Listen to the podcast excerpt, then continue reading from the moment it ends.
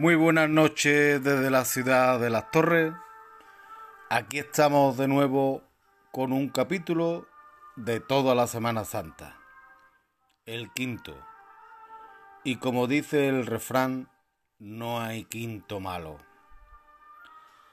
Ha pasado un mes desde el anterior capítulo y por supuesto han pasado muchas cosas desde entonces. Pero lo que sigue igual es la dichosa pandemia y que nos ha llevado a la tercera ola. Lo que suponíamos después de Navidad, ¿verdad? Qué tristeza más grande. Este maldito bicho nos sigue desafiando y nosotros desafiándolo a él. En este programa nunca vamos a entrar en política pero es que están pasando cosas contradictorias que nadie comprende. ¿Cómo es posible que se permita reuniones políticas y, por ejemplo, no se permita que en un entierro no las haya? Y el tema de la vacuna, fatal. La distribución, un desastre. No sé cómo sentó el que personas se vacunaran antes de la cuenta saltándose el protocolo. A mí personalmente me sentó fatal. Sabemos perfectamente que no va a haber procesiones. Vamos aceptándolo poco a poco desde que nos lo anunciaron. Aquí estamos para ayudaros en lo que podamos para que al menos a los que nos gusta la Semana Santa no nos sea muy doloroso. Hoy Comenzaremos con una hermandad del Domingo de Ramos, con una cofradía de la Puebla de Cazalla, conocida por todo como la Borriquita. Desde la localidad donde pasa el río Corbones e hijo del Guadalquivir, nos vamos hacia el barrio de la Macarena para empaparnos hoy con la esperanza macarena. A continuación nos venimos a la ciudad ecijana por donde pasa el genil, hermano del Corbone, para comentar a la extraordinaria hermandad de los estudiantes, la cofradía de la iglesia de Santiago. Las noticias cofrades vendrán seguidamente donde intentaremos ponernos al día. Volveremos a comentar hermandades y en este caso nos trasladaremos a la ciudad andaluza, que no es capital, más importante en la Semana Mayor, Jerez de la Frontera, donde vamos a charlar de la Hermandad de la Viga. Hoy también vamos a conocer a la Semana Santa más antigua de España, la de Medina del Campo, en la provincia de Valladolid. En cuanto a los cultos, vamos a ver cuáles son las cofradías que la celebrarán, porque será muy difícil que se puedan realizar. El jubileo circular ecijano vendrá a continuación y que precisamente en una de las iglesias ecijanas, la de Santiago, hay obras del imaginero sevillano Montes de Oca, y al cual descubriremos. También, y siguiendo en Écija, mi compañera Rosario os comentará todo acerca de la parroquia mayor de Santa Cruz. Los siguientes minutos estarán dedicados precisamente al patrón ecijano, Pablo de Tarso, San Pablo. Aunque no tengamos procesiones, sí tenemos carteles ya hemos referido a mucho de ello, pero intentaremos que ningún cartel se quede sin nombrar. Así que estos vendrán después del patrón astigitano. Una nueva revista cofrade, en este caso sevillana, llamada Nazareno, y el libro biográfico del imaginero Álvarez Duarte nos introducirá en el mundo literario cofrade. Como es habitual, la música va cogida de la mano de la literatura, lo que nos va a llevar a descubrir a la magnífica banda de la cigarrera. Volvemos con las cofradías, en este caso de la provincia de Sevilla, y nos vamos a Morón de la Frontera, a su lunes santo y conocer a la Hermandad de la Merced. Los benedictinos nos introducirá en una de las órdenes religiosas más antiguas. Terminaremos hablando del conocido compositor Manuel López Farfán. Como comprobáis, este capítulo va bien cargadito. Así que vamos a la tarea. Unos segundos y volvemos.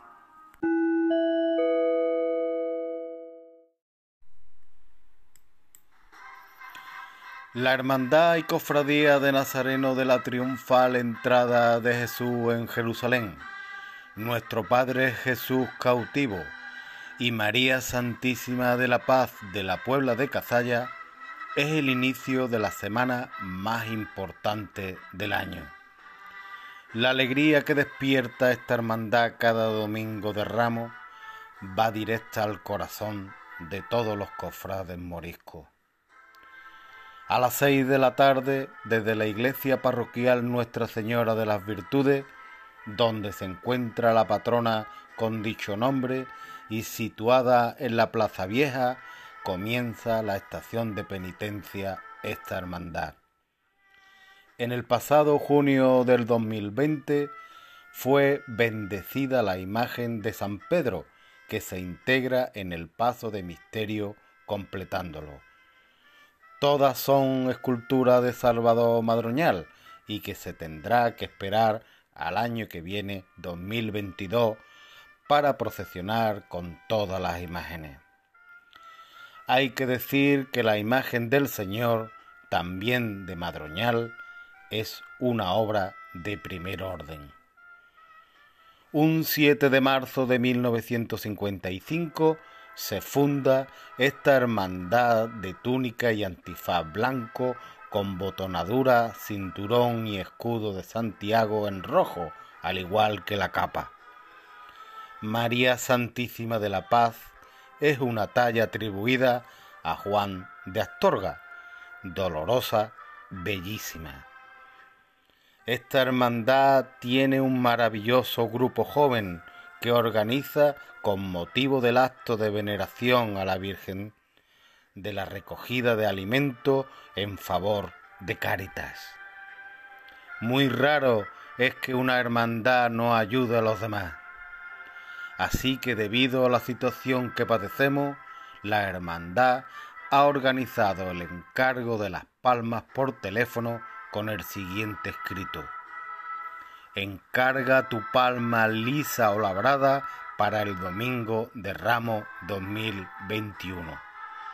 Engalanemos nuestros balcones y acudamos a la bendición de palma como todos los años. Último día el 1 de marzo. Voy a terminar con la borriquita de la Puebla comentando que dejaré para otro capítulo al cautivo de esta hermandad, ya que sale en procesión otro día y como tal lo quiero reflejar extendiéndome con él. Desde la calle Mesones, calle más antigua de esta localidad, donde está ubicada la Casa Hermandad, y cercana a la parroquia, nos vamos al barrio de la Macarena. Unos segundos y volvemos.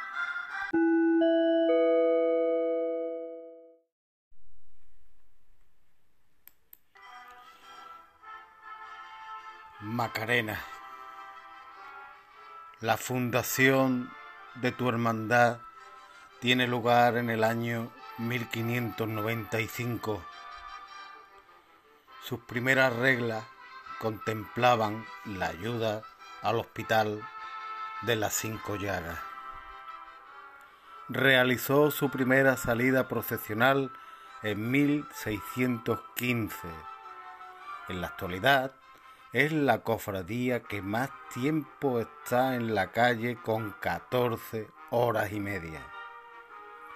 En el año 1654 se encargó al escultor Cristóbal Pérez la ejecución de la imagen del Señor de la Sentencia, y de las siete imágenes que acompañan al Señor. Tres años más tarde, en el 1657, se crea la centuria romana de la Macarena. En 1964, la Esperanza Macarena es coronada canónicamente. 50 años después, en el 2014, la Virgen salió en procesión extraordinaria hasta la catedral por este motivo.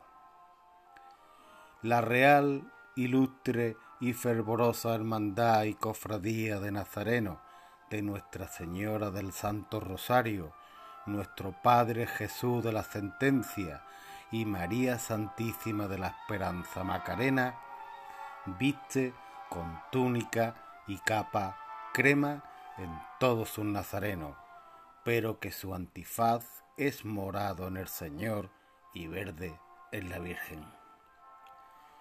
La Virgen del Rosario y que procesiona en el mes de octubre es atribuida a Pedro Duque Cornejo, discípulo de Roldán. Pero quien realmente todo cofrade quiere ver en la calle es a María Santísima de la Esperanza Macarena, imagen anónima del siglo XVII atribuida al taller de Pedro Roldán.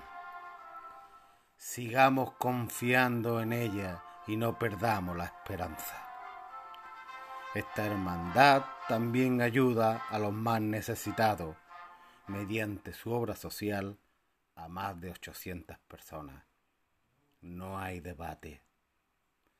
Ahora es cuando más falta hace la esperanza. Esperanza Macarena, nombre de origen andaluz que significa feliz y dichosa. Esperanza Macarena, que estás en Sevilla porque tú quisiste. Macarena, que cuidas de todo, danos fuerzas para seguir.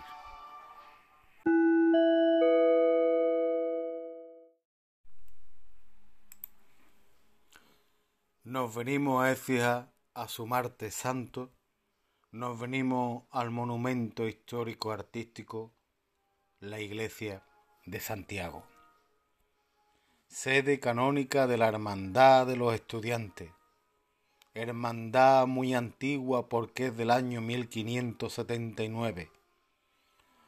Su túnica es blanca con capa blanca pero el antifaz varía en los tres pasos que saca a la calle. Siendo blanco en el primero el misterio del Nazareno de la Misericordia, rojo en el Cristo de la Expiración y morado en los Nazarenos de la Virgen de los Dolores. Hace una estación de penitencia de cinco horas con salida a las siete y media de la tarde. Es espectacular su paso por el arco de Santa María cuando vuelve hacia su casa. A lo largo de la historia, esta cofradía tuvo altibajos importantes, pero por fin la creación de una comisión gestora en 1962 cristalizó, iniciándose de nuevo su estación de penitencia que incluso se había interrumpido en el año 1965. El primer paso es una auténtica obra de arte, donde la imagen de nuestro Padre Jesús de la Misericordia de Montes de Oca en el 1728, restaurado por el ecijano Rafael Amadeo Roja en el 95 y autor del resto de imágenes, dos sayones un centurión romano a caballo, José de Arimatea, San Juan Evangelista, San Pedro y una mujer y un hombre acusadores y el gallo. Componen, como digo, un misterio único que es dirigido por uno de los mejores capataces exijanos como es José Antonio Fernández Romero. En el segundo paso, desfila el Santísimo Cristo de la Expiración, obra maestra de Pedro Roldán del año 1680 y que no lleva ni potencia ni corona de espina portándola un nazareno sobre un cojín. Es el único crucificado vivo de la Semana Santa exijana. Detrás de él, su madre, Nuestra Señora de los Dolores del año 1713, virgen realizada en Sevilla, pero que se desconoce su autor.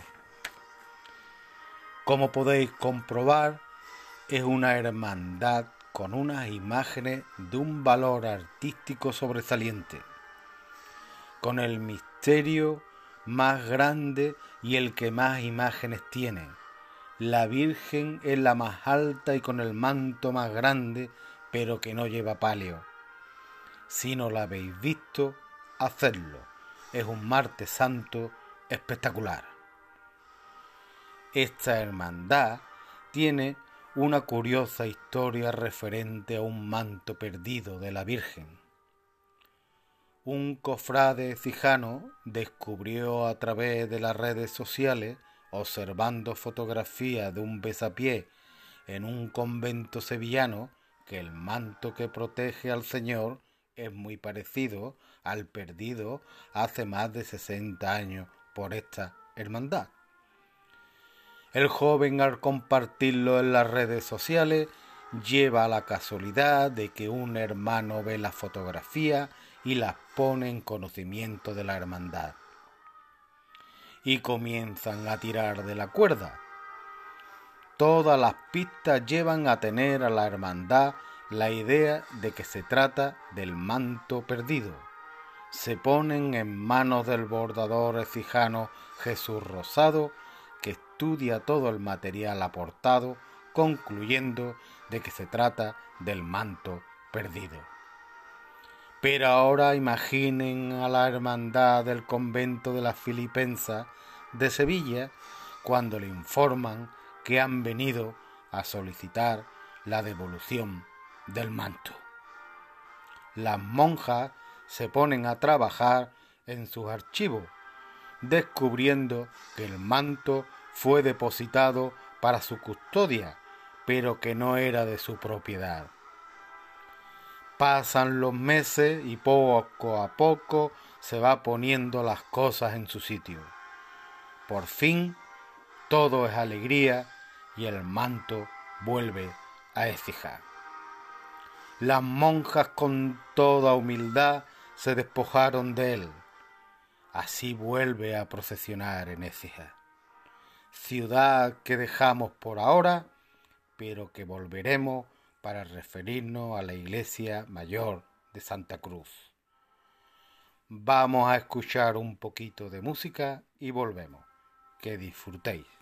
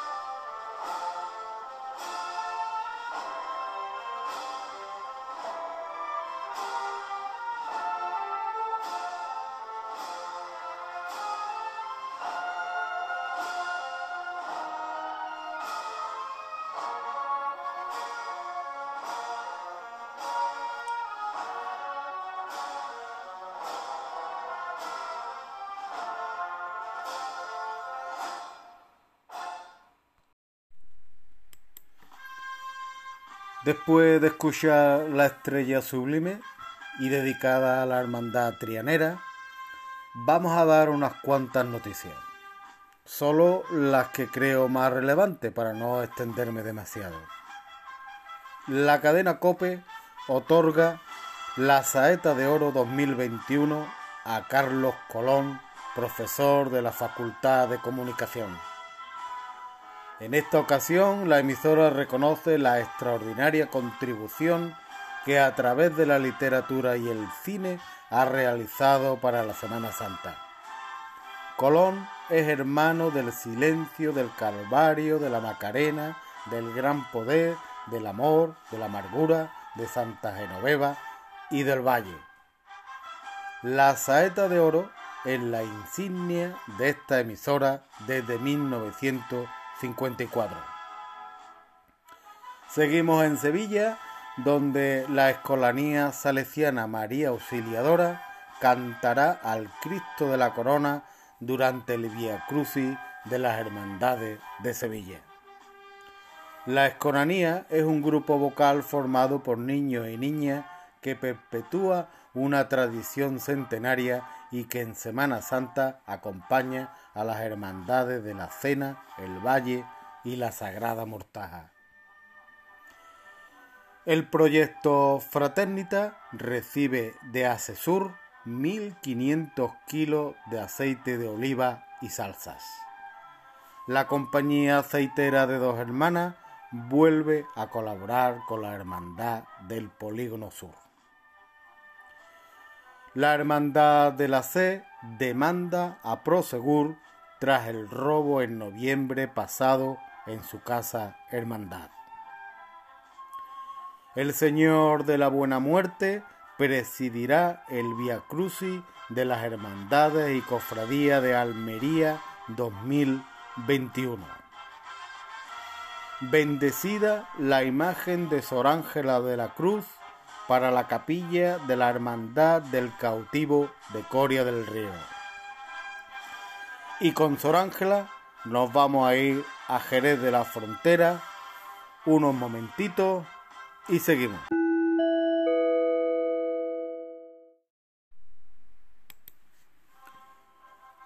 En la tarde del lunes santo jerezano procesiona la Hermandad de la Viga tiene su sede en la catedral. Su túnica y antifaz son negro con capa roja, por lo que es conocida por este motivo como los cardenales. La antigua y fervorosa hermandad y cofradía de Nazareno del Santísimo Cristo de la Viga, nuestro Señor San Salvador y Nuestra Señora del Socorro fue fundada en el año 1946. Su estación dura cinco horas aproximadamente y donde el Cristo es el más antiguo de los que procesionan en Jerez. Talla de nogal de finales del siglo XV. Nuestra Señora del Socorro es muy popular en la ciudad jerezana, siendo copatrona es la última cofradía en pasar por carrera oficial en el lunes santo. Tanto el Cristo como la Virgen son tallas anónimas de los siglos XIV y XVI respectivamente. El origen de esta popular cofradía viene de la imagen de un Cristo que estaba colgado en una viga. Los cultos de los titulares de esta hermandad se celebran en un quinario al Cristo durante la tercera semana de Cuaresma y un besamano a la Virgen el tercer domingo de Cuaresma. Con la Virgen del Socorro jerezana vamos a viajar y nos vamos a conocer a la Semana Santa más antigua de España la de Medina del Campo, en la provincia de Valladolid. Un momentito y volvemos.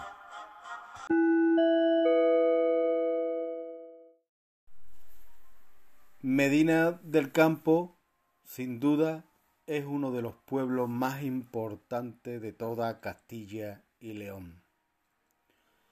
Tiene algo menos de 21.000 habitantes, por lo que es la tercera población más poblada de la provincia. Como patrón tienen a San Antonio y está situada a 54 kilómetros de Valladolid. Medina tiene un castillo llamado de la Mota, declarado de interés cultural del siglo XV, y también una colegiata de San Antolín del siglo XVI. La localidad ha sido declarada conjunto histórico artístico y en su plaza mayor se halla la casa donde murió la reina Isabel la Católica y donde hay una estatua de este histórico enclave. Aunque su sepultura, como todos sabemos, se encuentra en la Capilla Real de Granada. Y por si fuera poco, la Semana Santa de Medina del Campo está declarada de interés turístico internacional en el 2011. En ella hay nueve cofradías, pero que participan hasta 17 desfiles procesionales.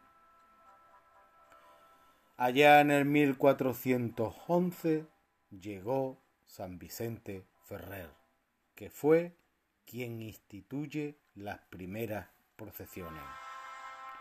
Por lo tanto, está fundamentado que fue en Medina del Campo donde se realizaron los primeros cortejos procesionales en toda España. En concreto, la cofradía de la oración del Huerto y la Veracruz es la más antigua de las existentes en Medina. Fundada en el monasterio dominico de San Andrés, aunque su sede actual es el convento de las Madres Agustinas. Esta hermandad viste túnica de color rojo con capirote y capa crema. Se compone de cuatro pasos. Oración del huerto, procesionando el Viernes Santo, el Cristo orante, procesionando el Jueves Santo, el Lignus Cruci del siglo XVII, que procesiona tanto el jueves como el viernes santo, y el lavatorio, que es de 1989 y que procesiona el viernes santo. Son todas obras anónimas menos esta última. En definitiva, estamos comentando la Semana Santa más antigua del mundo, con un valor incalculable de sus imágenes. Se dice por allí, Semana Santa de Medina del Campo, donde el silencio se escucha. La dedicación por ayudar a los más necesitados es lo más identificativo de esta hermandad. Y desde la provincia de Valladolid nos volvemos para comentar la vida y obra del imaginero Montes de Oca. Un momentito y volvemos.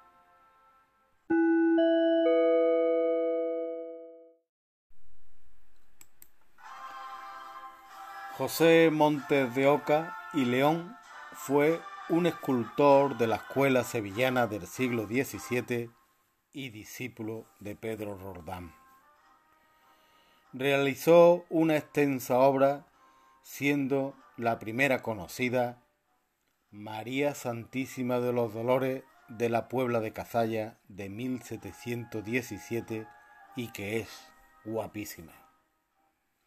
En general, las obras de Montes de Oca son de un gran realismo anatómico y un cuidado en sus policromías que lo llevan a tener un gran prestigio en sus creaciones de imágenes dolorosas.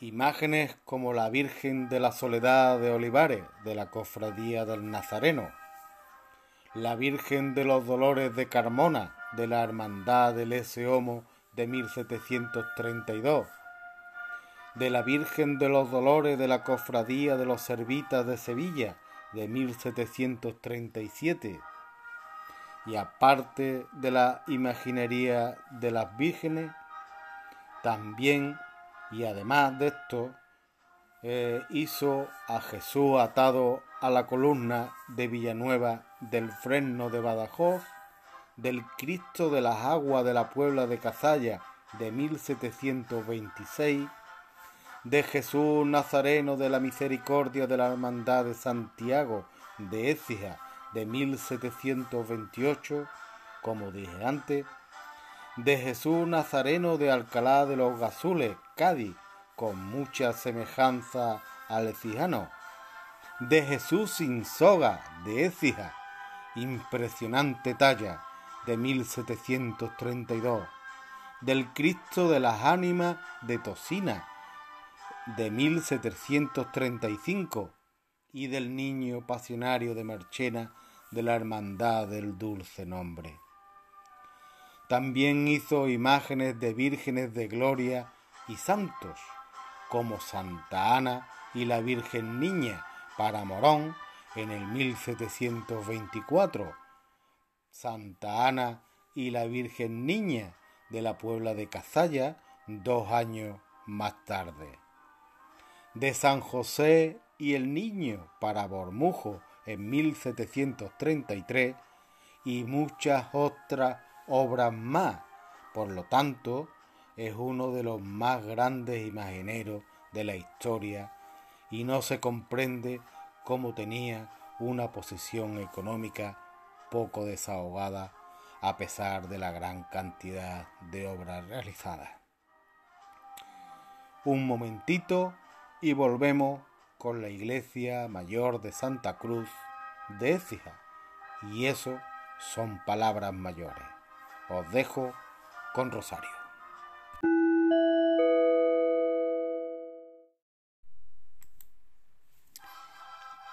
Buenas noches amigos y amigas de este podcast toda la Semana Santa que hace Antonio Macho y que hoy es mi segunda incorporación y os voy a hablar de la iglesia mayor de Santa Cruz de Écija.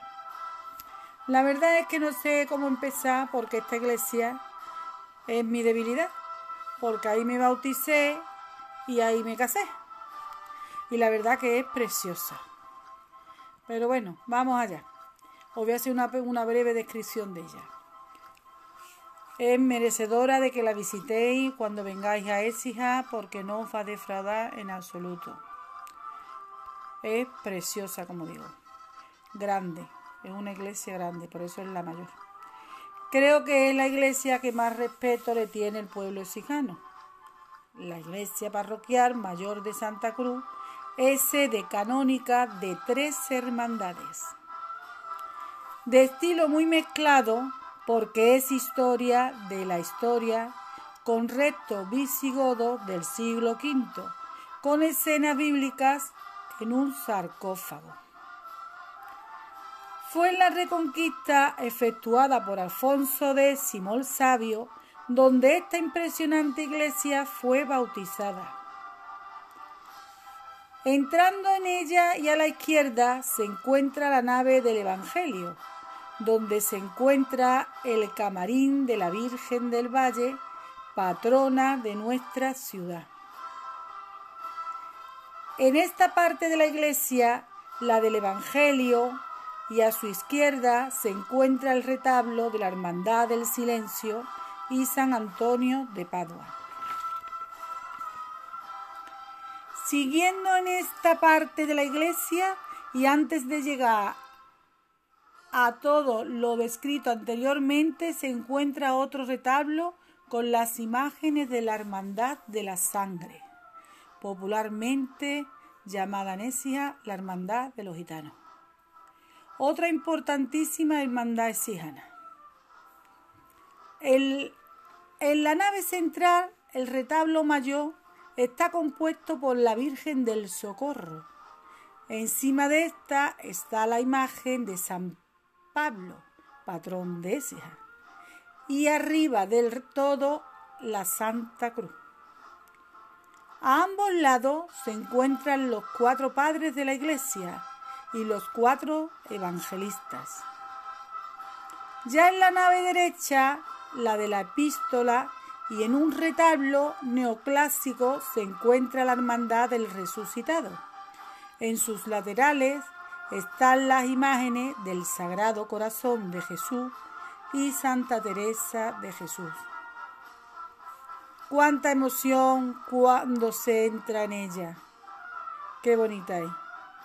Y su torre de planta rectangular, única en Écija. Cuentan que tres hermanos, Fulgencio, Leandro y Florentina, y de los cuales Fulgencio llegó a ser obispo exijano, Leandro arzobispo de Sevilla y Florentina, que renunció a las grandezas de la vida, fundó el monasterio benedictino de las Florentinas. Pues ya siendo monja y muy devota de la Virgen, y gracias al arzobispo, su hermano, se otorgó el nombre de Virgen del Valle en honor al lugar donde se fundó el monasterio. Volviendo a la Semana Santa, esta parroquia, la mayor de Santa Cruz, puede ser alguna vez acto de estación de penitencia de todas las hermandades exijanas. Ojalá estaría muy bonito que todas las hermandades de Écija pues hicieran como en Sevilla la catedral que van todas las hermandades, pues aquí en Écija, en Santa Cruz, que todas las hermandades hagan también estación de penitencia en la iglesia mayor de Santa Cruz. Sería engrandecer aún más esta Semana Santa exijana que tanto mérito y valor tiene. Como no podía ser de otra manera, está situada en la plaza de Nuestra Señora del Valle. Una plaza muy bonita. Lo siento, como digo, es mi debilidad. Santa Cruz es que es mi debilidad. Y aún más desde que el 2 de julio del 2011, estando el corazón de Jesús por las calles hesianas, repartiendo nos a todos salud y protección, pues ese día nos casamos mi marido y yo. Coincidió que ese día salió el Sagrado Corazón de Jesús, que tan devoto es mi marido. Qué hermosa eres, Santa Cruz. Vamos a dejar esta catedral inacabada porque vamos a comentar la vida de San Pablo de Tarso. San Pablo, patrón de Écija. No si antes deciros que la Virgen del Valle os proteja todo y que controle ya esta pandemia y que nos dé salud porque es muy milagrosa. Así que unos segundos y vuelva Antonio. Buenas noches.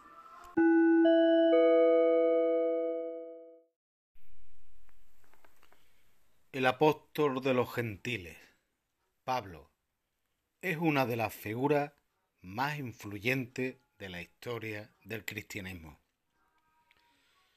Fundó varios centros cristianos y anunció la figura de Jesucristo, expandiendo el cristianismo merced a su talento y su carácter misionero. Junto a los hechos de los apóstoles, las epístolas de Pablo son las fuentes primarias de la doctrina cristiana contemporáneo de Jesucristo, pues nació entre el año 5 al 10 del siglo I, era hijo de hebreos y descendiente de la tribu de Benjamín. La historia plantea si conoció personalmente a Jesús de Nazaret, aunque no se menciona en ningún escrito y ni siquiera en sus epístolas. Pablo en su juventud era un gran estudiante, pero era fariseo y perseguidor de los seguidores de Jesús. En la primera persecución cristiana, Pablo tuvo un papel importante. Incluso está en duda su aprobación en el martirio de San Esteban. No se habla de matanzas, pero sí de encarcelamiento a hombres y mujeres. Y entonces, camino a Damasco, ocurrió su transformación. Su pensamiento y su comportamiento cambiaron a raíz de la experiencia de ver a Jesús y de que hablara con él. Saulo, Saulo, ¿por qué me persigues? ¿Quién eres tú, Señor? Yo soy Jesús de Nazaret, a quien tú persigues. Como resultado de esta visión, quedó ciego, pero Ananías lo curó. Se bautizó y comenzó su ministerio, con lo cual ahora Pablo era el perseguido. Huyó a Jerusalén, donde tomó contacto con Pedro y Santiago. Desde entonces comenzó a evangelizar e hizo viajes misioneros estando en peligro de muerte. Pablo se convirtió en uno de los principales evangelistas, lo que lo llevó a Jerusalén, donde fue encarcelado y posteriormente lo embarcaron con destino a Roma, donde escribió varias de sus epístolas. Puesto en libertad, reanudó su ministerio y volviendo a viajar, llegando incluso a España. Fue de nuevo encarcelado en una horrenda cárcel donde vivió los últimos días de su vida. Condenado a muerte, fue decapitado con una espada. En el viaje que hizo a España, llegando a Cádiz y mediante la vía Augusta, pasó y estuvo en Écija predicando. Desde entonces, Écija admite su devoción al apóstol de la gente, pero fue en el siglo XV donde tuvo lugar el milagro de San Pablo. Ocurrió en la madrugada del 20 de febrero de 1436, donde San Pablo se apareció al joven ecijano Antón de Arjona, encomendándole que le comunicara a las autoridades que vendría una epidemia de peste, si los vicios y pecados que se cometían contra Dios continuaban. Para que fuera creído, le anudó los dedos de la mano derecha y encargándole una procesión al convento de San Pablo y Santo Domingo, y allí, a la vista de todo, pasó la mano por una cruz, desatándose los dedos. Desde entonces, Écija formuló el voto perpetuo y acudir todos los años el 25 de enero festividad de la conversión de San Pablo a dicho convento. Así, el Papa Urbano VIII declaró a San Pablo un 13 de febrero de 1642 patrón de la ciudad de Écija. Écija está impregnada del nombre de Pablo, llamándose muchos gitanos así, al igual que en la rotulación de calles, establecimientos y asociaciones. Dejamos al apóstol San Pablo y comentaremos los carteles de las distintas Semanas Santas que aún no se ha hecho. Y escucharemos música. Vamos a deleitarnos con la marcha La Esperanza de Triana. Que disfrutéis.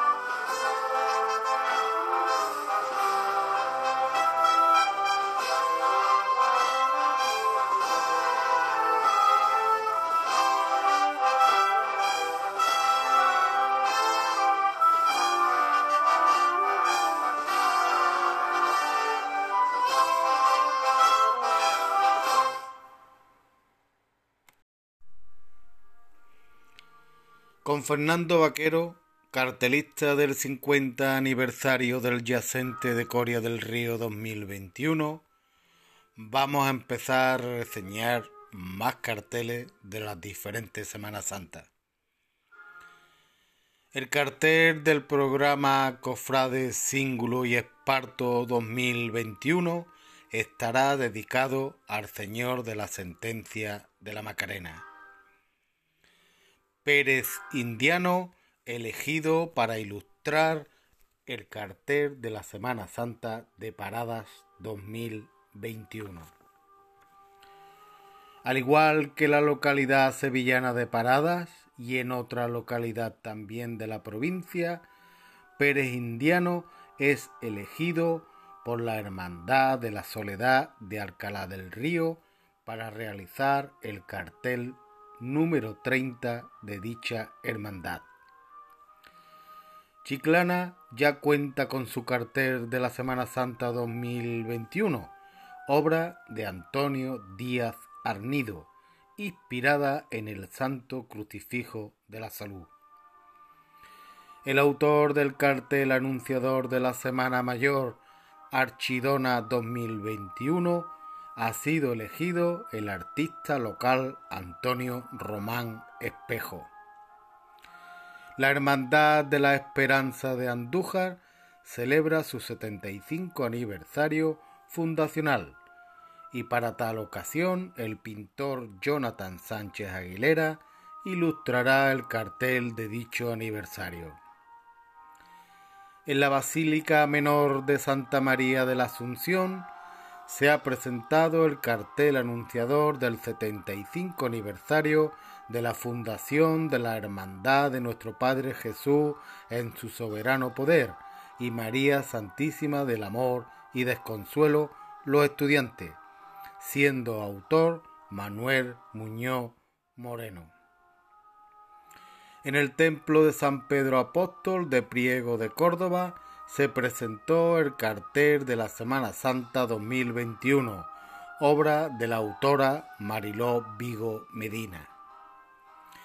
El cartel de la Semana Santa de Doña Mencía de 2021 lo compone una fotografía realizada por Juan G. Priego, cargada de simbolismo.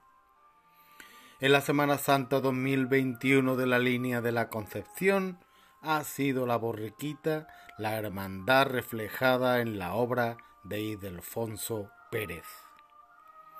La agrupación de hermandades y cofradías de Córdoba ha presentado al cartelista para 2021. Juan Miguel Martín Mena realizará el cartel Semana Santa Córdoba 2021. Dejamos la nómina de los carteles que la hemos aumentado hoy y que seguiremos con el tema en el próximo capítulo. Ahora nos referiremos al jubileo circular en la iglesia de la ciudad de Écija para los meses de febrero y marzo. Del 10 al 13 será en la iglesia de Santa Cruz por la novena al Cristo de la Sangre del 14 al 16 en la iglesia de Santiago. Del 17 al 20 se vuelve a la parroquia de Santa Cruz por el quinario del silencio.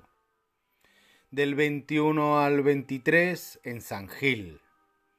Del 24 al 27 en la iglesia de San Juan por el quinario de Jesús Nazareno. Y el 28 de febrero, 1 y 2 de marzo en la iglesia de Santa María. Esto en el mes de febrero. En el mes de marzo, del 3 al 6, será en la iglesia del Carmen, en la capilla de la Soledad. Del 7 al 9 será en la ermita San Juan de Ávila. Del 10 al 13 será en el convento de la Victoria. Del 14 al 16, Santa Cruz. Del 17 al 19 será en Santa María, en el quinario de la Hermandad de la Piedad. Del 20 al 22 será en San Francisco. Del 23 al 25 en San Gil, en el quinario del Señor de la Salud. Del 26 al 28 en el convento de Santa Inés. Día 28, que ya es domingo de Ramos. Y del 29 al 31 en Santa Florentina un momentito y seguimos en este caso con la literatura cofrade.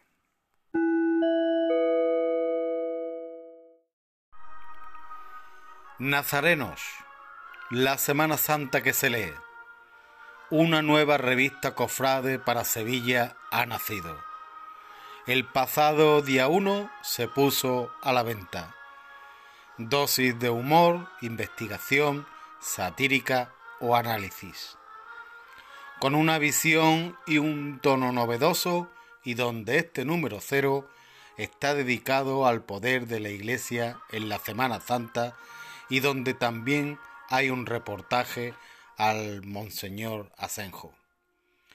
El precio de la revista será de 5 euros y se puede adquirir por adelantado en la página web os animamos a comprarla, al igual que el libro Álvarez Duarte, El niño imaginero, del autor José Joaquín León, donde Luis Álvarez Duarte se dio a conocer como un niño prodigio de la imaginería al tallar con solo 12 años la Virgen de los Dolores de San José Obrero.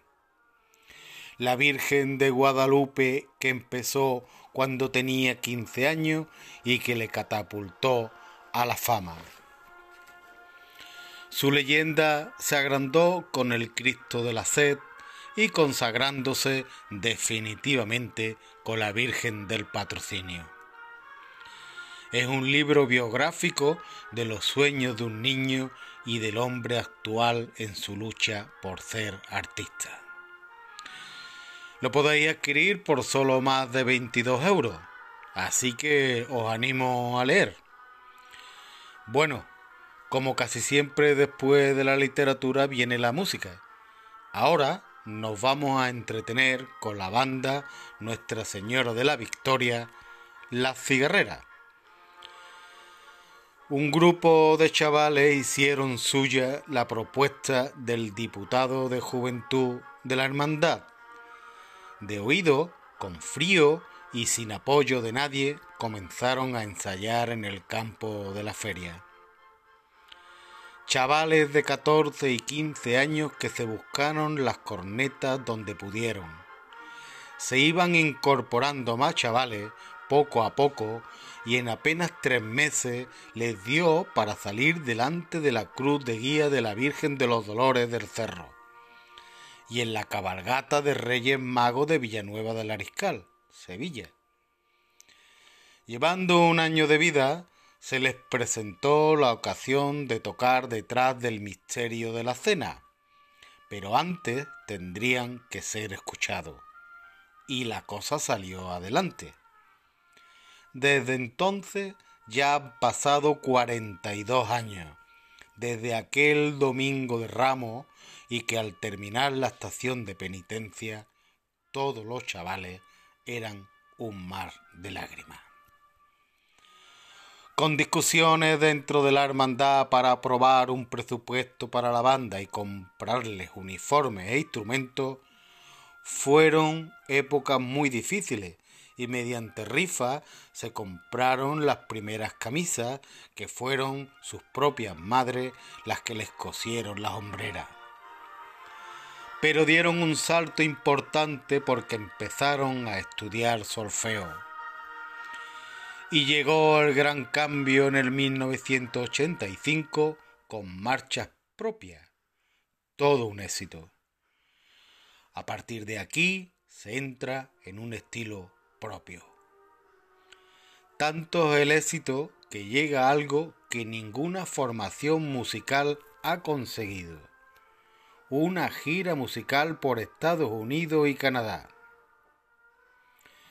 La banda de cornetas y tambores Nuestra Señora de la Victoria acompaña actualmente en Sevilla al Cristo de la Misión, al misterio de la cena el domingo de Ramos, a nuestro Padre Jesús del soberano poder de San Gonzalo el lunes santo, a Jesús ante Aná del dulce nombre el martes santo, el miércoles santo acompaña el misterio de los panaderos, el jueves lo dedica a su hermandad acompañando a Jesús atado a la columna, el viernes al Cristo de la salud de la carretería y el sábado santo al sagrado decreto de la Trinidad. ¡Qué barbaridad, verdad! Dejamos descansar a la banda de la cigarrera y volvemos a hablar de cofradía. En este caso nos vamos a la Semana Santa de Morón de la Frontera. Un momentito y volvemos.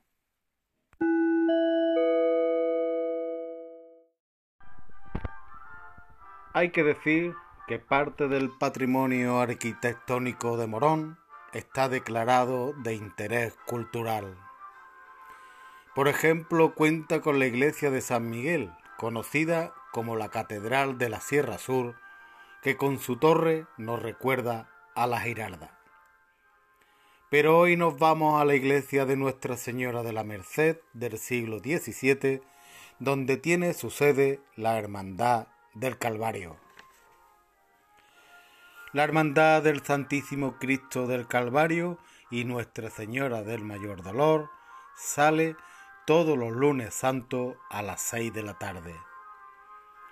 Su fundación es reciente porque fue en el año 1958.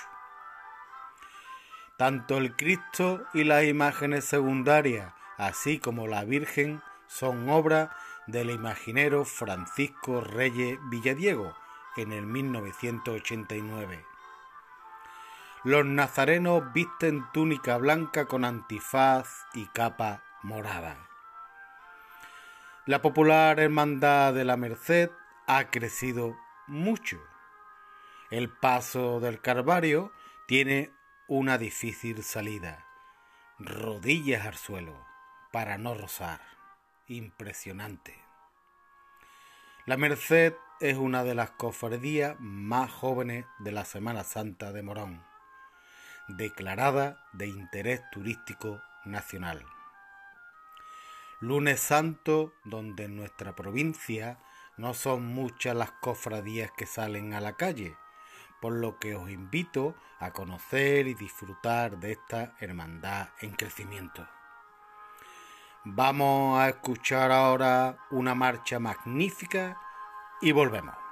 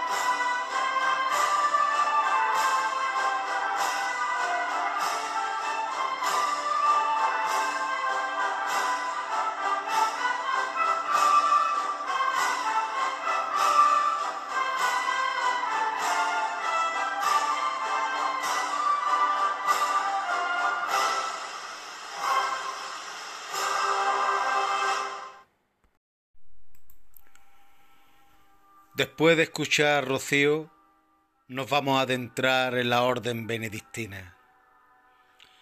Orden de San Benito del siglo VI de hábito negro, que contribuyó en la evangelización cristiana de Europa y que por tanto la Iglesia Católica declaró a San Benito patrón de Europa. A la muerte de Benito dejó hasta 14 monasterios masculinos y uno femenino. Orden que a lo largo de la historia ha sufrido numerosas reformas, siendo la primera en el siglo X ejecutada por Odón de Cluny. Bajo el dominio de este abad, los clunienses adquirieron poder económico y político, llegando a haber incluso varios papas de esta orden, como Alejandro II, Gregorio VII, Víctor III, Urbano II, Pascual II y Gelasio II. Pero esta rama de los benedictinos encontró una gran oposición en la rama cisterciense, palabra que proviene del cister y que fundó Roberto de Molens buscando apartarse de la rama cluniense que había caído en la indisciplina religiosa y que buscaban volver a la práctica de la regla de San Benito, siendo su mayor impulsor Bernardo de Claraval. Abad que a su muerte había fundado hasta 68 monasterios. Como he dicho antes, esta orden ha tenido muchas reformas a lo largo de la historia, que la ha llevado a extenderse por todo el mundo con monasterios de ambos sexos. Según un anuario pontificio, hay en el mundo alrededor de 7.000 benedictinos. En España hay hasta 12 monasterios, situado en la provincia de Burgos, en la Comunidad de Madrid, en La Rioja, en Montserrat, Cataluña, en Navarra, en Lugo y por último en la provincia de León. Siguiendo el ejemplo de Benito, estas órdenes religiosas están basadas en el principio fundamental que es oración y trabajo. Legado que no se agota y que ha llegado hasta nuestros días. Nos va quedando poco para terminar este quinto capítulo, que si Dios quiere se publicará precisamente este miércoles 10 de febrero, día de Santa Escolástica, hermana de Benito, fundador de la Orden Benedictina, y a una semana justa para que llegue el miércoles de ceniza. Melliza de Benito y que desde niña fue consagrada al servicio divino patrona ayudadora en los estudios escolares. Visitaba una vez al año a su hermano y donde los hermanos pasaban la velada orando y hablando asuntos espirituales. Sobre la última vez que se vieron, San Gregorio describe que la santa, presintiendo que no volvería a ver a su hermano, le rogó que no partiera esa noche, sino al día siguiente. Entonces Santa Escolástica oró para que el Señor interviniera y acto seguido estalló una fuerte tormenta que impidió que Benito partiera. Tres días después, la santa murió y su hermano, que se encontraba orando, tuvo la visión del alma de su hermana ascendiendo al cielo en forma de paloma. Él falleció cuarenta días después. Vamos a ir terminando. Por último comentaremos la vida del compositor Manuel López Farfán, unos segundos y volvemos.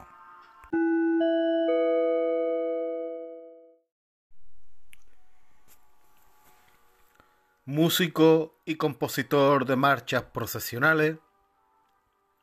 Sus composiciones más conocidas son Pasan los campanilleros y Estrella Sublime, que habéis podido escuchar en este capítulo. Nacido en Sevilla en 1872, pero que su fallecimiento fue con 71 años en San Juan de Anarfarache. Se incorporó al regimiento de infantería Soria 9 como músico, ya que era militar ubicado en Sevilla. A lo largo de su vida compuso más de 400 marchas procesionales, pudiéndose destacar las dos anteriores nombradas, pero que además Esperanza, que está inspirada en la Macarena, la Esperanza de Triana, al Cristo del Amor, la Saeta, el Dulce Nombre o el Cristo de la Salud, dedicada a la Hermandad de San Bernardo de Sevilla. De esta manera, hoy día es uno de los autores fundamentales de la música procesional. Un domingo de ramo de 1924 se produjo un antes y un después porque se estrenó en plena calle Sierpe tras el paso de palio de la Virgen del Socorro, de la Hermandad del Amor, de la Iglesia del Salvador, pasan los campanilleros pero que estaba dedicada al Cristo de las siete palabras. Al año siguiente se estrenaría La Estrella Sublime, incluyéndose cornetas en su introducción. El genio del barrio de San Bernardo compuso su última marcha dedicada al Cristo de su barrio con el Cristo de la Salud de San Bernardo, vamos a terminar hoy comentando que solo faltan siete días para el miércoles de ceniza y 47 para el domingo de Ramos 2021. Os dejo con Manuel López Farfán y su obra maestra Salud de San Bernardo. Sean prudentes y no cometan niñería que esta crisis va a menos. Tener paciencia. Y recuerden, todo lo que escuchamos son opiniones, no hechos. Buenas noches, Rosario y un servidor. Os deseamos que tengáis un buen miércoles de ceniza y una cuaresma plena de felicidad y salud. Nos vemos pronto. Muy buenas noches. Hasta pronto.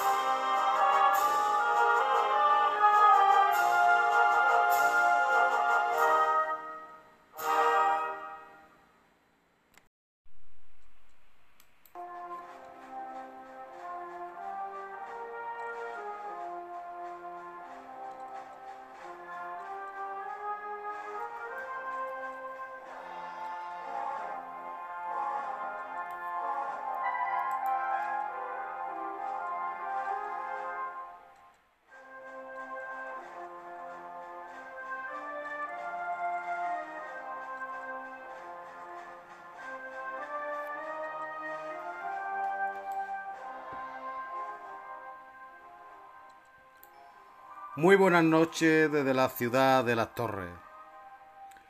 Volvemos a retomar este espacio dedicado a nuestra Semana Mayor, que desde primero de febrero, en el capítulo quinto, no hemos podido realizar el siguiente. En este capítulo sexto vamos a intentar de recordar los acontecimientos y noticias más destacables hasta el día de hoy. Ya estamos viendo el final del túnel. Las vacunas están haciendo efecto y la sociedad empieza a respirar. De todas maneras, y a pesar de lo mal que está la economía, nos subieron el precio del petróleo un 18%. La pandemia hizo parar a todo el fútbol modesto y al fútbol base en general. En abril, el dichoso COVID subió e hizo cerrar muchísimos negocios. Sanidad notificaba que en nuestro país se alcanzaban los 200 casos por 100.000 habitantes y por supuesto repercutió en los bancos de alimentos donde la demanda se disparó un 50%. Pero por fin a primeros de mayo recuperamos la movilidad entre provincias después de cuatro meses de cierre perimetral. En esos momentos y con un mes de retraso, nuestros mayores de 80 años estaban vacunados. Por fin desaparecía el estado de alarma. El Atlético de Madrid ganaba la liga pero lo peor de todo, y no lo digo por el Atlético de Madrid, creo que fue la subida de la luz que nos ha indignado a todos. De esta manera llegamos al inicio del verano, donde todo está mucho mejor, quedando por vacunar a toda la juventud que sigue sin poder disfrutar plenamente de su maravillosa edad. En este capítulo sexto de toda la Semana Santa descubriréis al cautivo de la Puebla de Cazalla, a la Hermandad del Cristo de la Salud, la de San Bernardo de Sevilla, a la Cofradía del barrio de la Alcarrachela de Écija, la Hermandad del Señor del Amor nos ocupará a continuación donde podréis comprobar el auge de esta joven corporación. Haremos un paréntesis con las cofradías en concreto para ponernos al día en todas las noticias de la Semana Santa producidas en estos meses. Volveremos a continuación a intentar que disfrutéis con este programa porque nos referiremos a la Hermandad de la capital onubense de la Misericordia, joven Hermandad de Ruán Negro del Jueves Santo. Desde la ciudad de la Virgen de la Cinta dejamos Andalucía para irnos a la espectacular Toledo, donde su Semana Santa está declarada de interés turístico internacional. Nos referiremos a continuación a los cultos y al jubileo circular de la ciudad de Écija. Ruiz Gijón y su cachorro nos ocupará a continuación donde descubriremos su vida y obra. Conoceremos al iniciador de la vida monástica en Occidente y venerado como es San Benito. Nos venimos a Tigi y nos adentraremos en el templo de la Florentina para que con nuestras palabras podáis imaginaros de estar dentro y admirarlo. La mística y la obra de San Juan de la Cruz de Ávila, igual que Santa Teresa, nos hará introducirnos en la época medieval y ver cómo era la vida de este fraile. Los carteles de gloria y la literatura cofrade no pueden faltar, al igual que nuestra mención a la música. En este caso, nos vamos a centrar en una banda de cornetas y tambores, Exijana, desgraciadamente desaparecida como es la banda de don Pablo Reyes, llamada Nuestra Señora del Rosario, la banda de Pablo, y rendirle nuestro pequeño homenaje.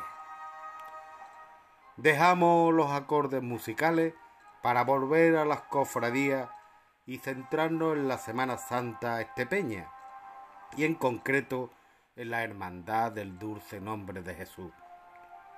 En el apartado de órdenes religiosas descubriremos a las hermanas de la cruz y que en la ciudad de Sijana tan importante es. Y terminaremos con el importantísimo compositor de marchas, Abel Moreno. Sin dilatarnos más y queriendo alargar los contenidos anteriores porque no volveremos hasta septiembre, vamos a irnos a la Puebla de Cazalla y empezamos.